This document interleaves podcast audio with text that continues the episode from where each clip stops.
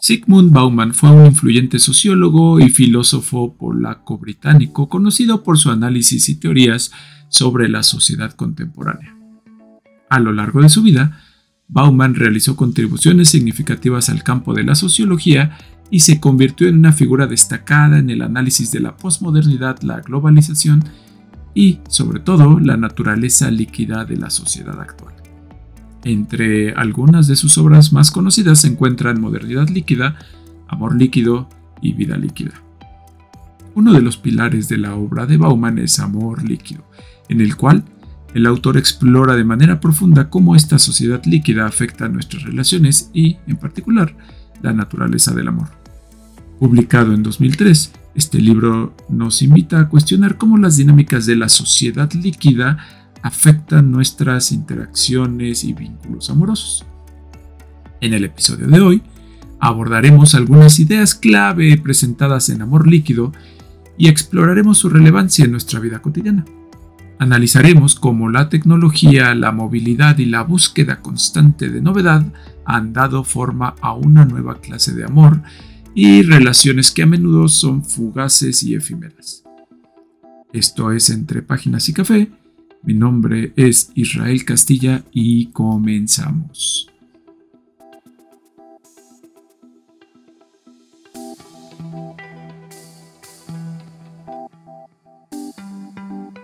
Nuevamente bienvenidos. Hoy tenemos un episodio bastante interesante en el cual exploraremos las ideas relacionadas con el texto Amor líquido propuesto por Sigmund Bauman. Pero antes que nada presentaremos a nuestro invitado. Ariel, ¿cómo estás? Bienvenido nuevamente. Hola, hola a todos, muchas gracias por la nueva invitación. ¿Qué te pareció la experiencia anterior? Interesante, la primera vez que participaba en un podcast y pues creo que es entretenido, es interesante. Como mencionábamos en la intro, Sigmund Bauman tiene toda una obra, una serie de libros en la que se aborda el tránsito de una sociedad sólida en la cual las relaciones entre personas eran al menos ciertamente perdurables, hacia el estado líquido, en las cuales todo parece ser efímero, cambiante y lleno de incertidumbre. La noción de amor líquido se relaciona con la idea de liquidez, la liquidez de las relaciones sociales, que implica que las conexiones humanas se vuelven eh, cada vez más temporales e incluso desechables en lugar de ser duraderas y profundas.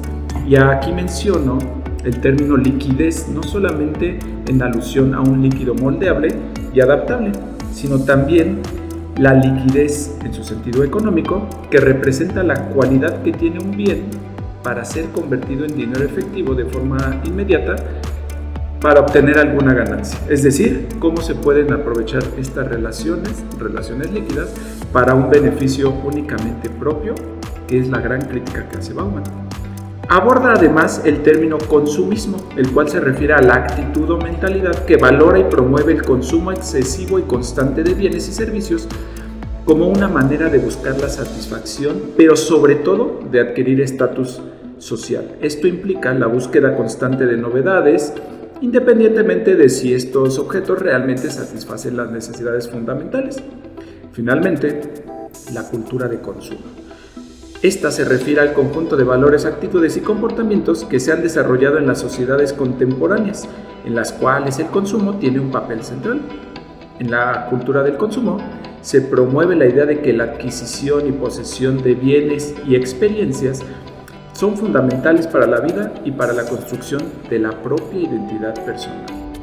Así Bauman utiliza estos términos para analizar cómo el consumo, consumismo y la cultura del consumo influyen en la sociedad moderna y en la manera en que las personas se relacionan con los bienes materiales, las experiencias y entre sí mismos. Vamos a empezar entonces con una breve cita, no sé qué te parezca, Ariel. Ok. Dice, los objetivos de la vida, es decir, la identidad y el futuro, se configuran de manera distinta y aquello que antes tenía valor, es decir, el trabajo, ha dejado de tenerlo. Por ello, el trabajo ha sufrido un gran descalabro al desregularse. Al vivir el individuo en la incertidumbre sobre su posible acceso al mismo, es decir, su posibilidad de, acceder a un trabajo, eh, cambia la manera en que se construyen las identidades. Entonces, en vez de construir eh, una identidad basada en el trabajo, es decir, soy doctor, soy, soy doctor, soy obrero, soy oficinista, lo cual antes, argumenta Bauman, te daba o te ayudaba a construir una identidad, cambia. El poder adquisitivo en la sociedad de consumidores está invariablemente relacionado con el desempeño individual, ya que consumir significa invertir en la propia pertenencia a la sociedad. De esta forma, de esta forma las presiones sociales generarán un clima de reproducción en un sistema que vive por, para y desde el consumo. Al respecto, Bauman nos dice, la presentación tácita que subyace a todo este razonamiento es nuevamente la fórmula para ser consumidor, pero para ser consumidor primero debes ser producto. Entonces lo que argumenta Bauman con esta parte de que te tienes que volver producto es que tú como persona debes ser rentable para alguna empresa y de aquí viene justamente esa noción de capital humano. Una persona por sí misma debe agregar un valor, pero no un valor moral o ético, sino un valor que le permita a una empresa producir más bienes. Después de haber revisado el texto, me gustaría rescatar tres grandes ejes, Ariel, aunque hay muchos más. ¿Te parece si los revisamos y me dices con cuál empezamos? Ok. El primero que yo identifico es deseo en la era líquida. El segundo es con respecto a la proximidad virtual y las relaciones efímeras. Y el tercero es la sexualidad en la era del amor líquido, aunque quizás pudiéramos agregar un cuarto, que es el amar al prójimo en la sociedad actual. Pues vamos en orden, vamos a iniciar con el deseo en la era líquida. Bueno, vamos a comenzar entonces hablando justamente sobre esta parte del deseo, en la que Bauman sugiere en estas sociedades líquidas el deseo es cada vez más insaciable y difícil de satisfacer. Incluso él da argumentos para sostener su hipótesis sobre esta cuestión de la, del amor líquido y las relaciones, pero además en esta parte se detiene sobre el posible vínculo o desvinculación que hay entre deseo y amor. Me voy a permitir leer una cita muy breve que dice, deseo y amor, hermanos, a veces mellizos, pero nunca gemelos idénticos. El deseo es el anhelo de consumir, de absorber, devorar, ingerir digerir e incluso de aniquilar. El deseo no necesita otro estímulo más que la presencia de la alteridad. Lo que se puede consumir atrae. Sin embargo, los desechos repelen. Después del deseo, llega el momento de disponer de los desechos. En esencia, el deseo es un impulso de destrucción, mientras que el amor es un instinto de protección. Pues me, me, gusta esta visión de cómo menciona que el amor y el deseo eh, de alguna manera o de una manera primigenia van unidos, están entrelazados, sin embargo al mismo tiempo está estableciendo una clara diferencia y él dice incluso que pudiera llegar a ser opuesto, porque aunque están relacionados, el deseo tiene en sí un impulso de muerte, justamente relacionado con el consumismo. En el momento en el que ya no me estás generando algo, ya dejo de desearlo y entonces puedo desecharlo. Y ahí, hablando de relaciones, muere la relación. Sin embargo, cuando lo vemos desde el amor, dice Bauman que el amor es como una red arrojada hacia la eternidad porque independientemente de estas fluctuaciones del deseo o del placer instantáneo, el amor está con una visión a futuro o pues de inicio hacia la eternidad. Y él menciona ahí en esta parte a Eric Fromm cuando dice que el amor necesita de características que cada vez son más difíciles eh, de ver en las personas. Estas características son coraje, fe y disciplina. Y dice Eric Fromm que el amor necesita de estas tres características y sin estas no se puede amar verdaderamente. Y en la actualidad las personas es más difícil que puedan eh, tener estas características o llevar estas características a la práctica en sus relaciones eh, amorosas en cualquier sentido porque o no tienen el coraje para mantenerse pese a las dificultades o no tienen la disciplina para ellos dar más de lo que en un inicio les parecía lo justo y necesario o ni siquiera tienen la fe para vislumbrar algo que verdaderamente pudiera llegar a ser eterno. Eh, justamente aquí, bueno, aquí el deseo lo relaciona me parece, lo relaciona con la parte sexual, que hay otro eje que, quisiera yo retomar esta parte, ¿no? Pero incluso desea, eh, ahora en estas sociedades líquidas, justamente como el deseo antes, ¿no? En las sociedades sólidas necesitaba atención y preparativos. Es decir, el deseo ligado al amor, a esta, a esta noción que nos acabas de mencionar del amor, necesitaba prepararse. Iba subiendo, subiendo, subiendo hasta que culminaba, ¿no? Y en esta parte nos dice Bauman, nos dice, pues no, ya no es así. El deseo ha perdido justamente esos atributos que lo ligaban al amor, como bien lo dices, ¿no? Y justamente se dice, el deseo busca satisfacer una, ni siquiera es necesidad, busca satisfacer un gusto, por así decirlo. Y nos decía, nos dice Bauman en su libro, pero además, ¿qué pasa con el deseo? Porque es anhelo de destrucción, ¿no? O de digerir. Porque a pesar de que el deseo existe, en cuanto se consuma, en este caso, una relación sexual, el deseo desaparece. Entonces por eso es destrucción, finalmente a diferencia del amor, que es lo que dice, ¿no?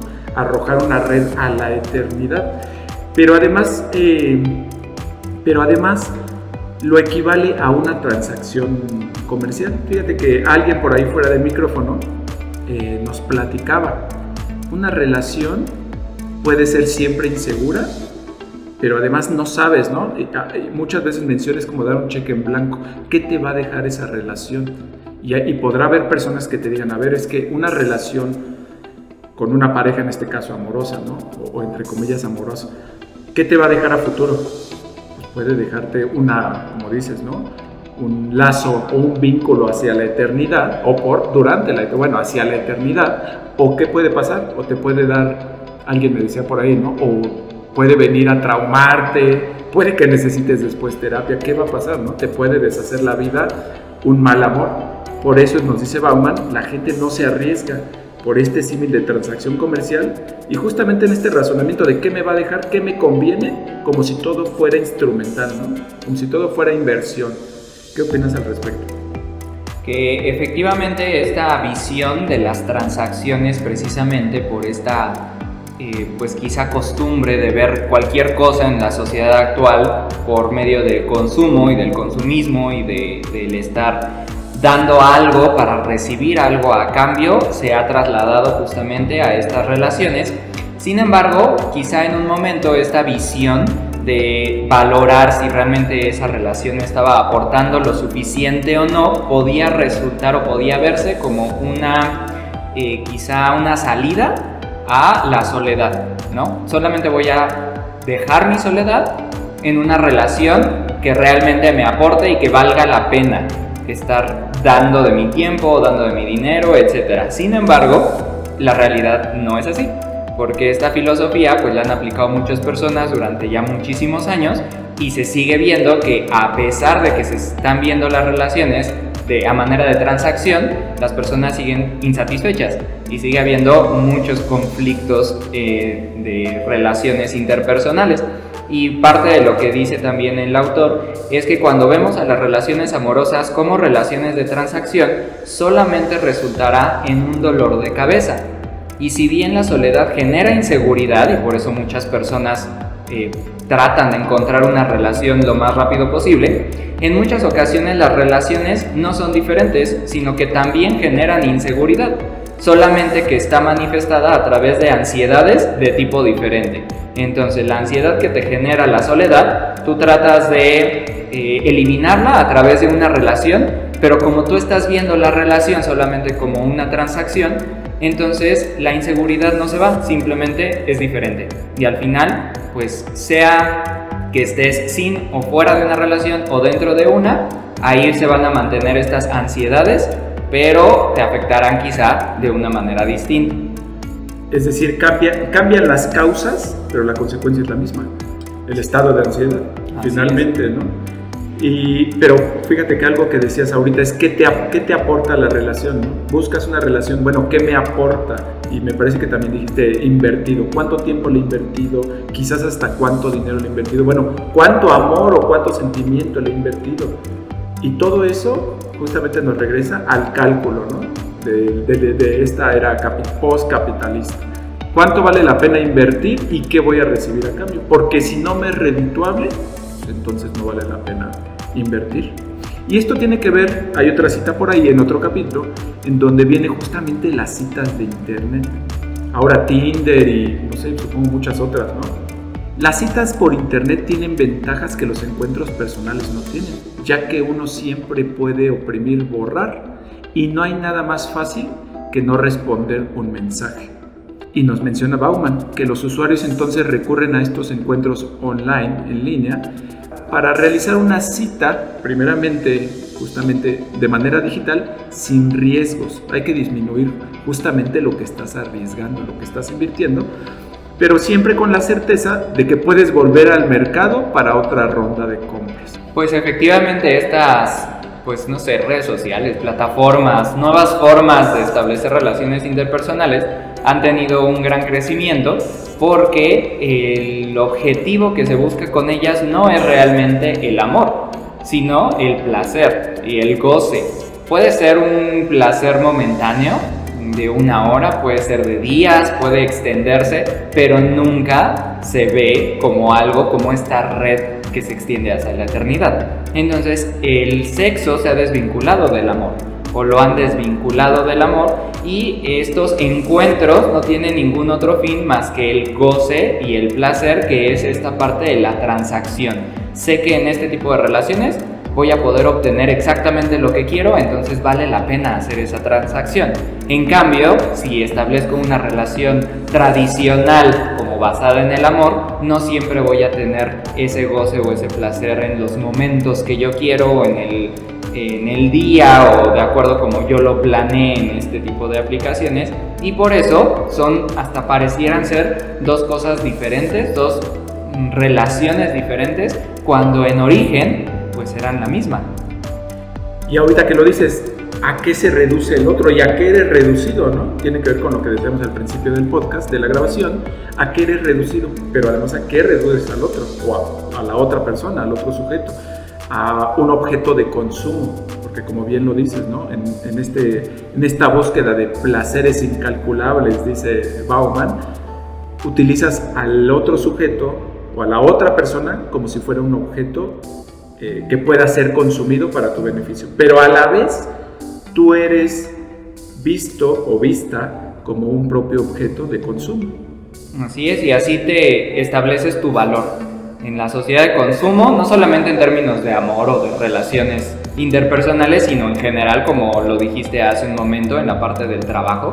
En la sociedad de consumo las personas son valuadas de acuerdo con la cantidad de algo que pueden aportar y ese algo en las relaciones interpersonales es la cantidad de placer.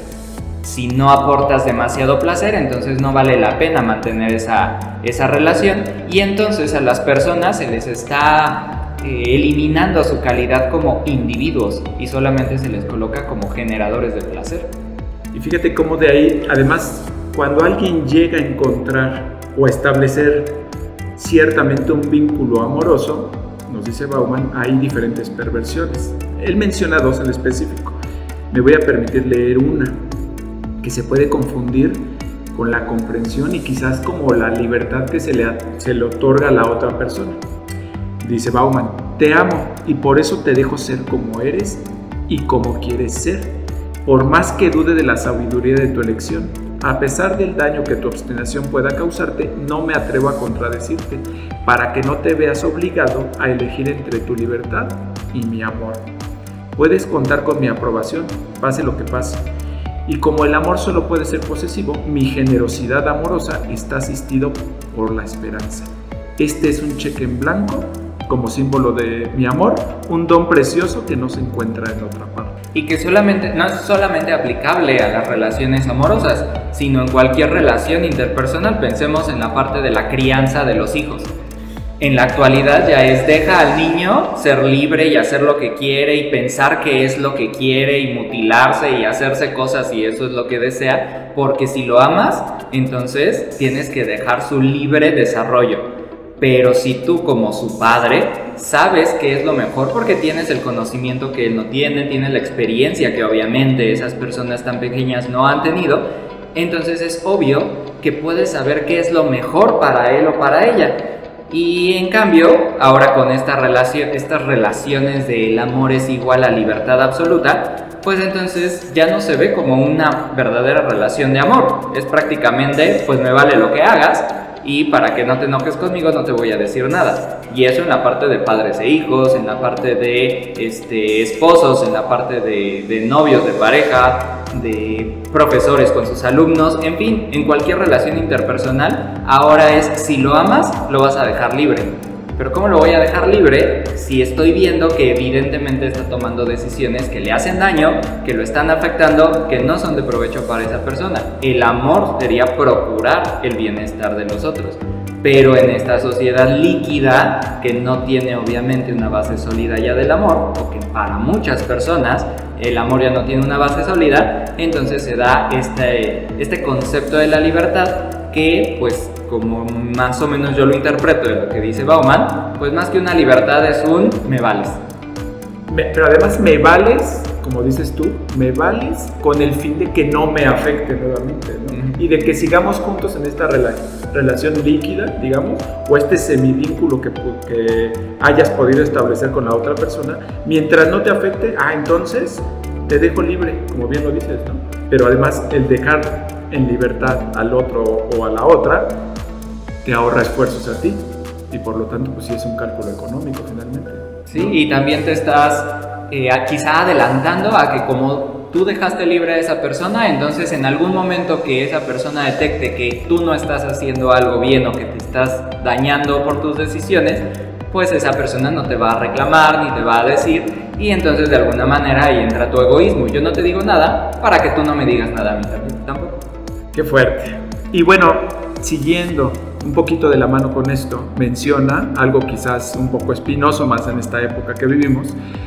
Se habla justamente sobre el discurso de los géneros, que tanto el sexo como el género están enteramente determinados por la cultura, carecen de toda naturaleza natural y son, por lo tanto, alterables, transitorios y susceptibles de ser subvertidos.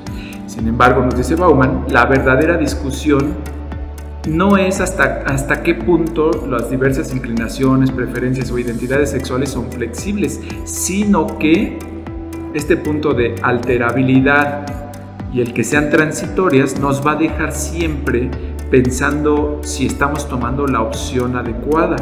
Es decir, de que estamos viviendo en la mentira o el error, de que algo de importancia se nos haya escapado. ¿Qué piensas al respecto? Pues que es, era una consecuencia obvia, ¿no? Por estos tiempos líquidos ya nada tiene una base sólida, ya nada es tajante, ya nada es bueno o malo, sí o no, blanco o negro, es simplemente todo es posible, todo se vale, este, lo quieres cambiar, está bien, y esa liquidez pues obviamente impacta a la parte del sexo, pero no solamente dentro de las relaciones amorosas, sino de lo que esto eh, implica, que es esta parte nueva de las identidades y de los gustos y de las preferencias. Y dice Bauman que prácticamente en términos de sexualidad todo está permitido, menos hasta ahorita dos cosas, la pederastia y la pornografía infantil. Y dice que lo más seguro es que eso no esté permitido porque en un intento de conservar nuestra humanidad se tuvo que poner freno a algo y ese algo pues resultaron estas dos cosas. Pero que no es simplemente porque como sociedad hayamos determinado que eso es lo malo, sino que necesitábamos un freno. Pero si seguimos en este rumbo, pues lo más probable es que ese freno se vaya a quitar en algún momento por esta libertad, por esta liquidez, por este todo vale. Porque además si cuestionas la libertad o si cuestionas las decisiones, como bien lo dices, uno pudiera procurar el bienestar del otro o de los demás, ¿no? Pero si tú llegas a cuestionar esa libertad o esas decisiones, es visto como algo incorrecto. Sí, por supuesto, como eh, que no estás permitiendo la libertad, que eres un poco menos que un carcelario porque la libertad es el concepto de moda en esta parte del amor líquido, porque a través de la libertad te estoy demostrando mi amor en cualquiera de sus facetas. Pero Bauman no está tan de acuerdo en eso y claramente yo tampoco. y justamente hasta ahorita que mencionamos lo del sexo y género, bueno, ¿hasta dónde va a llegar esa libertad, no? Eh, ahorita estamos, ya se habla, ¿no? De, no solamente del transgénero, sino de transespecies, ¿no? Ha habido personas que, que han pagado operaciones justamente haciendo uso, sea correcto o equívoco de su libertad, pero se han alterado fisiológicamente. El último caso que escuché, pues para parecerse un caballo, ¿no? Hasta un perro. A un perro, no, pero ese era un traje. Sí, se mandó a hacer un traje. Pero bueno, hasta un caballo, ¿no? ¿Hasta dónde va a llegar eso? O me quiero parecer vampiro y me afilo los dientes. O sea, desde cosas tan pudieran parecer mundanas, como afilarse los colmillos, hasta parecerse un caballo. Y que no, ¿dónde está el límite? Uno se podría preguntar, ¿no? De todas estas filias, ¿dónde terminan? Y la idea de la sociedad es, el discurso de la sociedad es, si amas o si realmente te preocupas por alguien en la sociedad, lo tienes que dejar libre con todas esas filias. Pero más bien la idea es cuál es el freno y cuánto daño nos están provocando las personas, tanto a sí mismas como probablemente a otras, en esta libertad en la que se ha convertido este amor líquido.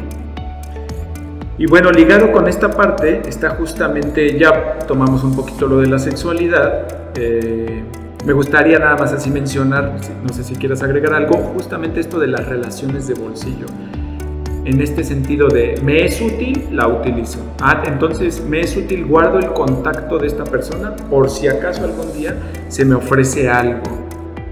Bueno, vamos a continuar entonces. Justamente vamos a pasarnos a esta parte, sí, de la sexualidad, ya tocamos de manera breve este punto, pero hay otra parte que me gustaría, en la que me gustaría detenerme, que es justamente los hijos. No sé si tengas por ahí alguna idea. No sé si tengas por ahí algún hijo. pues es que esta parte de los hijos también le da bastante espacio en, este, en estos capítulos porque menciona la clara diferencia y esto ya no es muy muy actual, esto, ya, esto sí ya tiene bastantes años, eh, esta visión de cómo se concibe a los hijos. Hace muchísimos años un hijo era una bendición, eventualmente incluso esta palabra terminó siendo burla o terminó haciéndose mofa de esta concepción y entonces ahora se habla de las bendiciones, pero no como en realidad si se considerara así, sino como una parte de que se están burlando de cómo se concebían en la antigüedad o hace varios años esta parte de procrear. Pero ahora son vistos como una amenaza y dice Bauman, incluso casi como una maldición para algunas personas, lo cual pues es algo extraño porque como algo que se consideraba una bendición hace años y no tampoco siglos, o sea, hace unos 60 años, en la actualidad son una amenaza y para algunas personas ya lo contrario de una bendición, que es una maldición. Justamente, y pero además se ve como maldición porque nuevamente regresamos a esta idea de, eh, capitalista de costo-beneficio, tú al tener hijos, hijo o hijos, ¿cuánto, ¿cuánto tiempo, dinero, esfuerzo vas a tener que invertir en esos hijos? Y justamente son recursos que podrías haber invertido en tus placeres, en tus experiencias, en la construcción de tus nuevas identidades. Y nos dice Bauman, es como dar un cheque en blanco, ¿no? Como hipotecar hasta y no saber cuándo o hasta dónde va a llegar el costo de tener esos hijos. Entonces, antes se veía justamente, él pone un ejemplo, ¿no? En el medievo, en la antigüedad en general, eh, nos decía, pues es que antes el no tener hijos era casi, casi lo contrario, una maldición, porque acababa tu legado, y más en los hombres. Y ahora que mencionas lo, esto de las bendis, de las bendiciones, es totalmente lo opuesto. Esta parte de los hijos me recuerda mucho a de los hijos vistos como esta herencia que tú mencionas. Me recuerda mucho a una frase que, que me gusta bastante, que vi en alguna película o, serie, no recuerdo bien, que decía cuando, eh, no está hablando del nacimiento, sino lo contrario, de la muerte. Eh, esta frase dice, cuando un padre muere, el hijo se da cuenta de su mortalidad se da cuenta de que en algún momento va a vivir por eso. Pero cuando un hijo muere, el padre pierde su inmortalidad. Precisamente porque, como dice Bauman, los hijos eran vistos como un puente entre la mortalidad y la inmortalidad. La eternidad. Exactamente, la eternidad, el legado, la herencia, el apellido, lo que quieras. Pero sin los hijos ya no existe ese tendedero o ese puente hacia lo eterno o hacia la inmortalidad tuya como persona, como legado, como lo que pudiste haberles heredado o hecho por ellos. Y fíjate que el otro día platicábamos eh, de los hijos, ¿no? Porque hay, hay quien dice, ¿y quién nos va a cuidar? ¿Quién nos va a cuidar? Y hay quien nuevamente menciona, hace alusión a esta libertad, es que los hijos no debieran ser enfermeros tuyos en tu vejez. Sin embargo, si lo piensas, quizás me equivoco, ¿no? Si, si te detienes a pensarlo, no ha sido siempre así que los hijos cuiden a sus padres en la vejez. Habría que investigarlo. O sea, ¿por qué, habría de, por qué sería incorrecto o inmoral que esto cambiara? Así es, y de hecho hay leyes, ¿no? En varios lugares. Desconozco cómo funciona esta parte en México en, cuestiones legales, pero hay leyes que obligan a que un hijo se haga cargo de sus padres cuando estos ya no pueden valerse por sí mismos en, digamos, la ancianidad. Pero esto, si existe o si existió en muchos países hace años, en la actualidad seguramente ya están desapareciendo todas esas leyes porque ya no se están vinculando de manera obligatoria ya es otra vez la libertad, ¿no? Si quieres, pues lo vas a hacer. Y si no, pues ni modo, no estás obligado a eso. Pero además de eso, las ansiedades, como dices tú, el no tener hijos, bueno, ¿por qué no tienes hijos? Porque me va a quitar tiempo, podría decir alguien, ¿no? Me va a quitar tiempo, cuánto voy a tener que invertirle, dónde van a quedar las experiencias que yo podría vivir, eso por una parte. Pero además se crean estas nuevas ansiedades de quién me va a cuidar pero además, si te remontas quizás al origen, pudiera ser que alguien no quisiera hacer hijos porque es ciertamente consciente de la situación líquida o de la incertidumbre que estamos viviendo como juventudes, ¿no? Porque es, ¿por qué voy a tener un hijo si está el cambio climático, el mundo se está casi casi acabando, ¿no? Se están de todo lo que podrías decir. Además no hay empleos, ya no hay profesiones que te garanticen un nivel económico estable y una serie de de carencias que estamos sufriendo que justamente nos causa ansiedad y nos lleva a preguntarnos, bueno, pero ¿por qué debiera yo tener hijos? ¿No? Tal vez quizás ya no es tanto por qué le voy a invertir, sino qué, va a vivir, qué situación va a vivir ese niño o esa niña. Y dice Bauman que tener hijos en la actualidad es, una de, es la decisión más estresante a la que uno puede enfrentarse en el transcurso de su vida. Y menciona esta frase de que armar una familia es como arrojarse de cabeza a aguas no exploradas de profundidad impredecible. Porque no sabes qué va a pasar y es algo de lo que no te vas a poder liberar tan fácilmente como cualquier otra decisión o como veíamos hace un momento, ¿no? De las relaciones a través de estas plataformas que simplemente aquí ya termino y me voy. Con las familias pues no funciona así, mucho menos con aquellas que tienen hijos. Y bueno, retomando esta parte del sexo, ¿no? Porque el sexo o había sido milenariamente, me atrevería a decir, quizás me equivoco, eh, vinculado con la reproducción. Justamente cómo se rompe este vínculo, me, quizás me equivoco, con la creación de los preservativos, pero sobre todo con la invención de la píldora anticonceptiva por ahí de los 70, si no me equivoco. ¿No tienes el dato? Bueno, y Bauman menciona justamente el comercial, ¿no? del sexo seguro, de los condones, ¿no? Y cómo el sexo seguro ha sido reducido. ¿Qué significa? Primero seguro, ¿no? Pero además cómo lo redujeron a, puedes tener la cantidad de sexo y sexo con quien quieras y va a ser seguro. Pero seguro en qué aspecto? En que no vas a adquirir una enfermedad este, de transmisión sexual o no vas a tener hijos. Justamente para estas empresas eso significa el sexo seguro. Claro, porque el sexo ya está desvinculado de las relaciones afectivas, ya es simplemente una relación física, porque como el sexo ya se desvinculó del amor, entonces ya la cuestión afectiva ya no tiene sentido. Pero el sexo seguro, o sea, te asegura que no vas a enfermarte o te asegura que no vas a tener hijos, pero no te asegura que no vas a ser lastimado emocionalmente, no te asegura la cuestión mental que vas a enfrentar después de eso, pero eso no importa aparentemente porque se supone que el sexo ya es solamente físico, pero la realidad es que para muchísimas personas no es así. Porque además nos venden, o sea, si tú te fijas en estos comerciales, nos venden esta desvinculación del sexo con la reproducción y además lo, que, lo asocian necesariamente y casi unívocamente al placer, al deseo del que hablamos hace ratito. Entonces, ¿cuál es tu fin? Satisfacer ese deseo. Y no importa nada sino satisfacer ese deseo. Lo que venga después, como dices tú, pues ¿qué te va a causar, no? Así es, y dice él, si el sexo solamente tiene como finalidad el placer instantáneo, entonces lo que importa no es la acción, sino el resultado. Y ese resultado lo puedes obtener de otras formas. ¿Te parece si vamos a esta parte de la proximidad virtual y el amar al prójimo en la sociedad actual? Ok. Estos puntos nos llevan a explorar la proximidad virtual y cómo las relaciones en línea encajan en la teoría del amor líquido, pero además en cómo existe un desafío actual en amar al prójimo en estas sociedades caracterizadas por la fluidez de las relaciones. ¿Quieres empezar con algo? Que, como mencionaba hace un momento, es obvio que esta liquidez, como la, la conceptualiza Bauman, está impactando en absolutamente todos los niveles de la sociedad y en cosas que nosotros hemos interiorizado de manera muy normal y que solamente cuando lees este tipo de artículos, de ensayos, de estas ideas, te das cuenta de que en realidad es así y quizá tú no estás tan de acuerdo en lo que está sucediendo, pero eres parte de.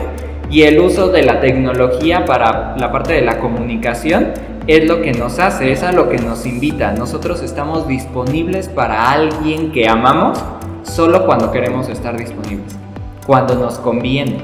Y cuando deja de convenirnos, cuando ya nos cansamos, cuando ya nos aburrimos, cuando simplemente ya no queremos estar en interacción con esa persona a la que decimos que amamos, nos desconectamos, dejamos de contestar, simplemente ignoramos porque no es una relación física real, es una relación virtual de la que te puedes desconectar en cualquier momento en el que deje de producirte o de satisfacer esas necesidades momentáneas que tú tenías sin tomar en cuenta las necesidades del otro.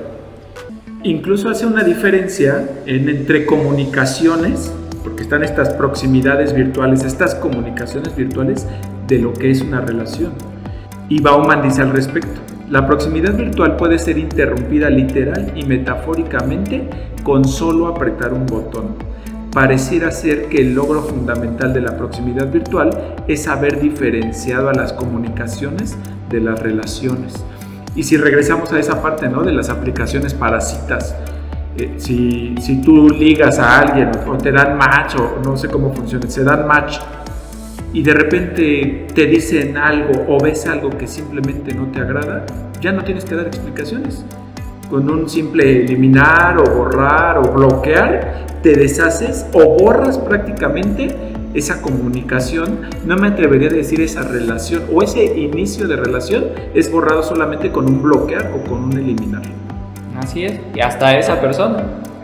Incluso la ansiedad que pudiera provocar el llamado ghosting, ¿no? que es desaparecerse totalmente de, desaparecer totalmente tu perfil en línea o tu perfil virtual para que no sepan de ti. Y eso finalmente sí es, sí pudiera causar ansiedades. Solamente en la persona que no estaba de acuerdo en eso, ¿no? Justamente. Eh, yo hago lo que yo necesito en ese momento. Con mi libertad. Con mi libertad. Y lo demás o las demás personas me valen. No me importa. Porque ellas también tienen la libertad. Entonces, si yo respeto su libertad, que respeten la mía. Pero así no es como lo ve la otra persona. Y pareciera ser paradójico e irónico, dice Bauman, ¿no? Porque a pesar de que estamos más conectados que nunca en la historia, en la que podemos comunicarnos literalmente de aquí México a China de manera inmediata prácticamente, eso no significa que las relaciones sean constantes, sino que pareciera que nos han alejado, ¿no? Incluso tú lo ves en, los restaurantes, en, los, propios salones de clase, ¿no? Está la proximidad eh, o está la presencia física del otro y eso no significa que haya una conexión o un vínculo. Decíamos, en los restaurantes ves a infinidad de familias pues, que prefieren estar justamente en la proximidad virtual que en la presencialidad familiar, por decir algo. Así es, y ahorita mencionaste una palabra muy importante, los vínculos, porque dice Bauman que la moderna razón líquida es cómo piensa esta sociedad líquida, es que en los vínculos duraderos hay opresión, porque no hay necesidad ni uso que los justifique. Y relacionado justamente con esto de la proximidad virtual y la desvinculación, hay otra cita que me gustaría retomar, el éxito de esos espacios virtuales de comunicación radica en que ensalzan y arraigan la cultura consumista y convierten al usuario en un objeto de consumo. Claro está que tan prescindible como los demás. Por eso la máxima de las redes sociales tendría que ser dime cuántos seguidores y comentarios en tu perfil tienes y te diré cuál es tu valor en el ciberespacio. Y esto no es metafóricamente, o sea, YouTube funciona así, ¿no? Cuántas vistas tienes, cuántos seguidores tienes y de ahí viene tu valor como individuo y por lo tanto eres un objeto de consumo. Vaya, hasta los podcasts funcionan así. También, denle like, por favor. y bueno, incluso eh, ahora se llama Meta, ¿no? Este, Facebook, Instagram, WhatsApp tuvieron un, pues un problemón, ¿no? En el Senado eh, con el gobierno de Estados Unidos el año pasado, me parece, en donde Facebook justamente, bueno, Meta, estaba consciente de la ansiedad y los problemas psicológicos que le causaba específicamente, si no me equivoco, a las adolescentes con Instagram. Porque Instagram finalmente te plantea estándares de belleza a ser consumidos, pero además a ser imitados, porque somos consumidores, pero también somos objetos de consumo. Entonces tu belleza también es consumida, o la belleza que te marcan las redes o las tendencias, es consumida por otras personas. Y al no poder alcanzar esos estándares, pues justamente refleja como, bueno, decae tu valor, porque si no me dan corazones, porque yo no alcancé esos estándares, a veces casi inalcanzables, o a veces casi imposible, entonces decae mi valor como persona. Pero no nos damos cuenta que nos remitimos justamente a eso, a que somos objetos o pareciera que somos objetos dignos o indignos de consumirse.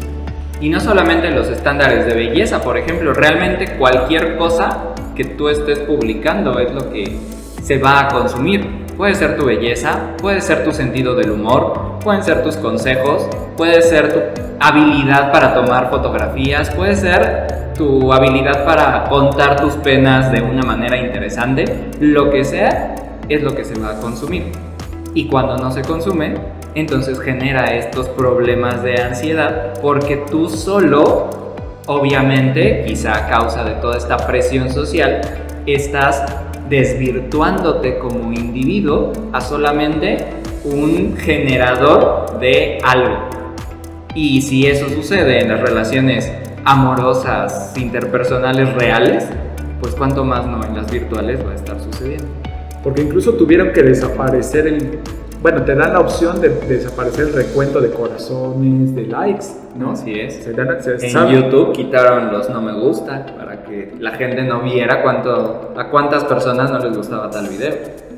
Vamos a pasar, si gustas, al último eje que es amar al prójimo en la sociedad actual retomando esta idea del amor propio, ¿no? Y que, se refleja muchas veces, o que te quieres, o uno se quiere ver reflejado en cuántos corazones o likes adquieres en Instagram, en Facebook, en YouTube, en donde sea, se relaciona esta parte con cómo te ves tú a ti mismo y cómo buscas ser amado, pero además cuáles son las características que debes tener, características deseables para considerarte como un ser digno de ser amado, como si no todos los seres humanos, por el hecho de ser humanos, fueran merecedores del amor. Es que esta idea, que no es solamente una idea, es un precepto y es uno de los preceptos más importantes de la sociedad occidental, el amor al prójimo, eh, y que es el amor al prójimo de la misma manera o con la misma intensidad que el amor propio, eso se ve como algo obsoleto porque, como decías, eh, no se considera que todas las personas merecen mi amor o nuestro amor. Para cumplir este precepto se necesita dar un salto de fe, porque no sabes quién es la otra persona. Y entonces yo no puedo ser capaz de amar a alguien que quién sabe qué tipo de persona es. Pero el precepto era amar a los demás, así, a secas. Y ahora es amar a los demás, pero si cumplen con una lista de requisitos o de características que son deseables para mí, ni siquiera para la sociedad, porque puede ser amado por alguien porque cumple con sus estándares, pero como no son los míos, porque yo soy libre y puedo hacer lo que quiera, entonces yo no lo voy a amar. Parece que deshumanizan a las personas, ¿no? Los dotan justamente de esta capacidad que tiene la humanidad de poder amar, pero además de ser amados. Y entonces ya no todos, no solamente somos dignos o no del amor, sino qué cantidad de amor pudiera recibir y de cuántas personas. Como si, igual como si fuéramos, nuevamente nos remite como a la competencia, ¿no? Y a la competitividad de ve por ti, porque tú tienes que ser amado y qué pasa con el otro, ¿no? Porque si tú eres más amado que otro, pues eso necesariamente indica que hay otro menos amado que tú.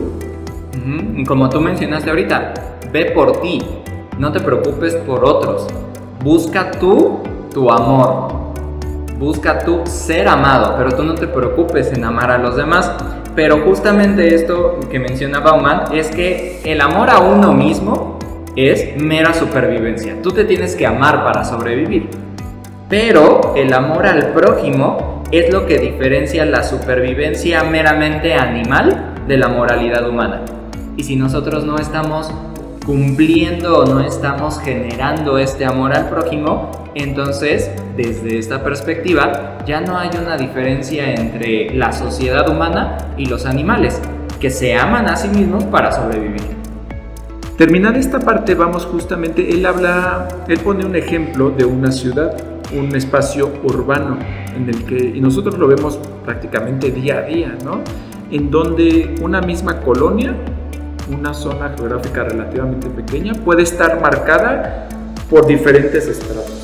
Tú puedes, tú puedes pasar literalmente de una calle o de una avenida a otra y de un lado ver la riqueza, material al menos, y del otro lado eh, un conjunto de carencias. Y justamente menciona cómo es posible que en esta aparente proximidad geográfica no haya una, una proximidad espiritual o moral en donde cada quien se preocupa por sí mismo, ¿no?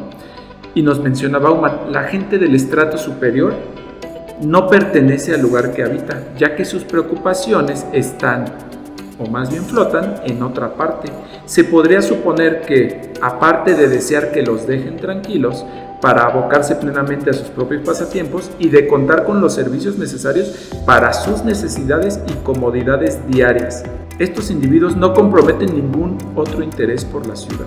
Justamente lo que decías, no pertenecen. Ese sentido de pertenencia va a hacer que yo pueda, sí, buscar mi bienestar, pero mi bienestar va a venir acompañado del bienestar de los demás. Yo no puedo intentar mejorar, idealmente, pero yo no puedo intentar mejorar mi calle sin que sea un beneficio para mis vecinos. Pero entonces no intento mejorar mi calle, intento mejorar mi casa. Porque eso es solamente un beneficio para mí y los demás pues no me importan.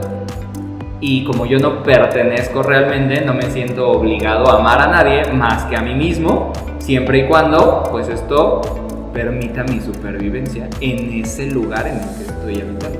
Mi supervivencia en un primer lugar pero si vamos más arriba en la escala social, mis comodidades, ¿no? ¿Qué pasa ahora en México? Es muy común, ¿no? Pasas a un alto y está el payasito que está aventando pelotas.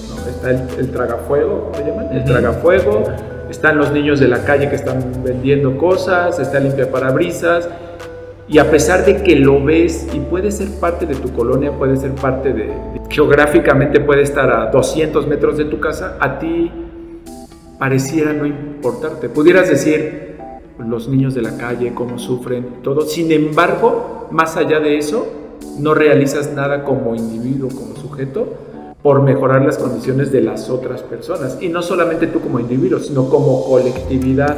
Decías tú tus vecinos, ¿no? Tus vecinos, no digamos la sociedad de colonos, bueno, no se diga un país.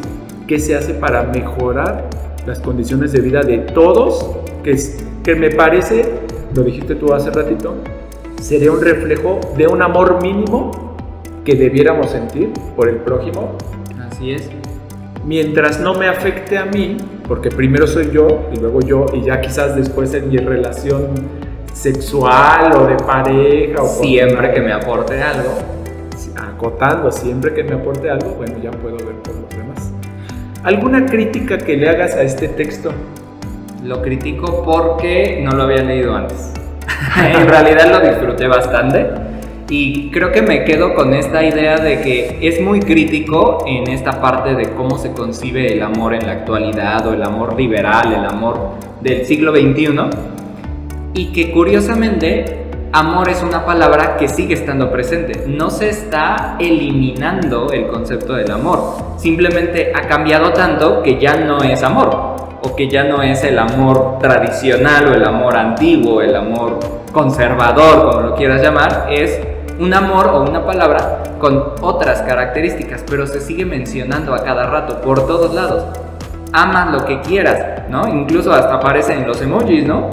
Y que si me encanta y me gusta y, y lo amo, ¿no? Los comentarios, pero realmente eso ya no es como tal amor. Porque además incluso es, una, es un término que ahora se utiliza ciertamente a la ligera Así es. Y algo que me gusta mucho, y lo dice casi al inicio del libro, pero que me gusta y que justamente lo veo como si fuera un resumen, es que el amor se ha desvirtuado. Y el hecho de que muchas personas en la actualidad digan que aman a cada rato, no significa que nos hayamos convertido en personas más capaces de amar. Más bien significa que los estándares son cada vez más bajos. Se ha convertido en algo ciertamente mundano, carente quizás de sentido. Tal vez, tal vez no carente de sentido, pero como bien lo dices, significa algo totalmente diferente de lo que era originalmente. Sí, eso es el amor líquido. ¿Algo para terminar? Que se los recomiendo. Es un, no solamente por las ideas que están plasmadas ahí, que obviamente comparto muchas de ellas, sino que la forma en la que está escrita me parece maravillosa. Es una prosa hermosa y aunque sí habla de muchísimas cosas, porque es larguísimo, porque obviamente el amor impacta en muchas esferas, realmente es una lectura que puedes disfrutar, no solamente en cuestión eh, mental de las ideas intelectuales, sino en términos de la belleza del propio idioma, del uso del lenguaje, que eso a mí pues me parece espectacular. Bueno, muy bien. Igual, y bueno, les recomiendo también toda la obra de Bauman. Pues en general está padre y de fácil lectura en general, ¿no? Sí, es bastante claro. Es muy claro, a pesar de que su prosa quizá no sea tan sencilla, pero es tan claro al exponerla que le entiendes. Y con ejemplos además, porque este es un libro, este es un texto del 2003 me parece. Además es algo relativamente actual, ¿no? Tiene 20 años, pero además son cosas que estamos viendo y él menciona ya para terminar que quizás a estas nuevas generaciones, pues es como decías tú, ¿no? Nueva generación está tan normalizado que no concibes otra cosa. O quizás no habías concebido otra cosa, pero justamente para darte cuenta de esto, pues hay que abordar estos textos críticos. Entonces, lea. Lea. Bueno, muy bien. Pues le agradecemos nuevamente a Ariel por estar aquí. ¿Vas a estar pronto otra vez? Pues quizá esperaré mi invitación. Perfecto. Denle corazón, amen el podcast. Nos vemos. Esto fue Entre Páginas y Café.